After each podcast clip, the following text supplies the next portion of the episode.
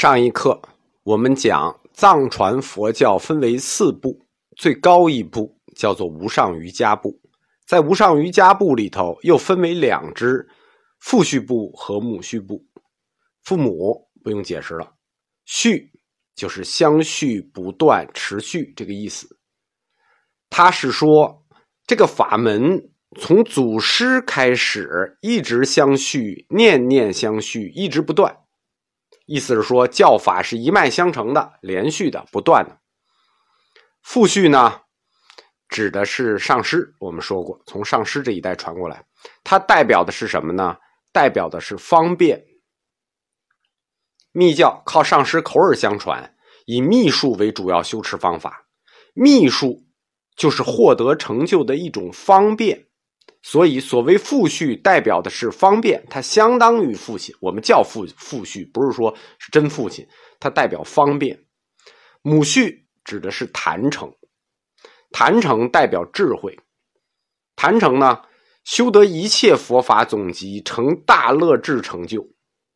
我们要通过对坛城的观想和了悟，去理解智慧。它相当于母亲。父序和母序之间的关系，我们用一句汉语来理解，就叫“道术”。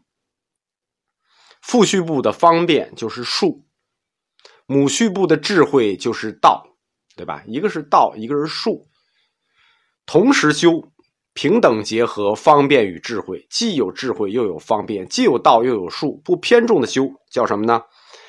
就是无上瑜伽部的，应该说还有一个部叫无二序部。两个都有，无二无别，无二无别的序部，无二序部。密宗殿供奉着格鲁派的三大本尊，密集金刚，它就是复序部的，它属于无上瑜伽部的复序，强调的是方便。圣乐金刚属于无上瑜伽部的母序，它强调的是智慧。雍和宫最重视的是大威德金刚，大威德金刚。它是平等不二，属于无二序部，强调是方便与智慧同修。密教的本尊造像，就是我们说这些金刚的本尊造像，大多数是双身像，就是本尊还拥抱着一个明妃。一般对这个本尊拥抱明妃的解释呢，都是用汉传佛教理论给套一下，给大家解释，就叫悲智双运。明妃代表智慧，本尊代表慈悲，慈悲与智慧的结合，这实际是为了避免解释不清、产生误会，所以就套了汉传佛教的理论。实际不是这样的，因为佛教有两套相反的理论体系。密教它借用了空行母和佛母、多罗菩萨、明妃这一类的女神形象。借用他们呢，要立论人生是苦这个论点的相反论点来构筑理论，听懂了吗？就是要基于人生是苦的相反论点来构筑密教理论，运行一套叫乐空不二的理论。我们讲悲智双运，汉传佛教一一说修行叫悲智双运，我们给这个。呃，密教雕像解释的时候也解释，他抱着明妃是悲智双运，其实不是。密教讲乐空双运，通过乐来了悟空，我们是通过苦来了悟空，他通过乐来了悟空，目的是一致的，就是最终点是一致的，都在于悟空这个目标上。从双修的过程中由染入净。最终达到一个悟空的境界，但是这种双身法把握分寸是非常的难的，必须要受过灌顶大戒，还有金刚上师的加持，否则绝不可修炼。因为佛教在传入西藏的过程中啊，它跟本地的宗教就是本教进行过激烈的斗争，最终胜利立足，因此佛教在西藏它就不。不可避免的出现，他要重密教轻显教的局面，因为他他始终处在斗争环境里啊，所以他就要重视秘术。但是双修这个口子一开，就难免导致戒律废弛。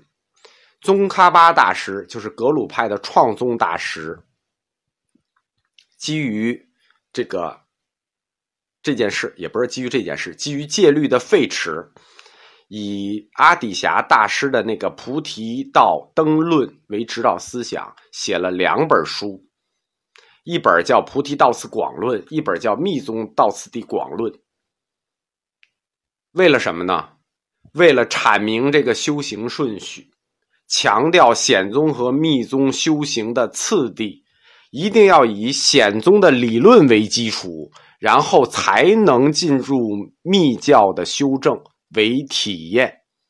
就是理论结合实际，你理论不充分，你不可以去实际。先显后密，由显入密。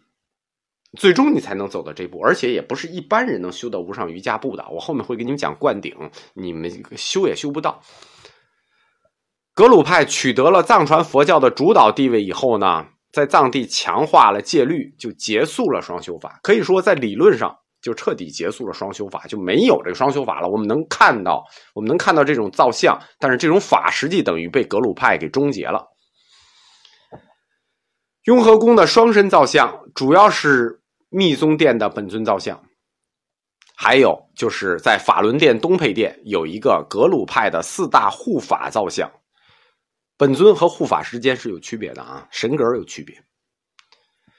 密宗造像它体现的形态，其实探讨的是密教修持的一个理论，它并不是说真实是这样，它要展现的是理论。密宗实际都是象征性的艺术。它展现的是理论的寓意性与象征性，不是像我们想的那种那种具象的东西。所以，我们说佛教的密宗造像，实际是佛教象征艺术及大成者。它的重点在禅意上。这些欢喜佛，就是我民间叫欢喜佛；这些双身密宗造像，我们民间叫欢喜佛。其实，欢喜佛这个称呼呢，它还真不是来自于民间的。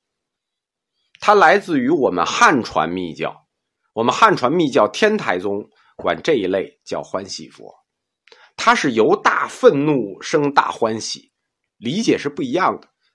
天台宗所表达说这叫欢喜佛，指的不是世俗男女那点欢喜，它是指金刚护法用这种无畏的气概去摧破魔障、挣脱束缚之后。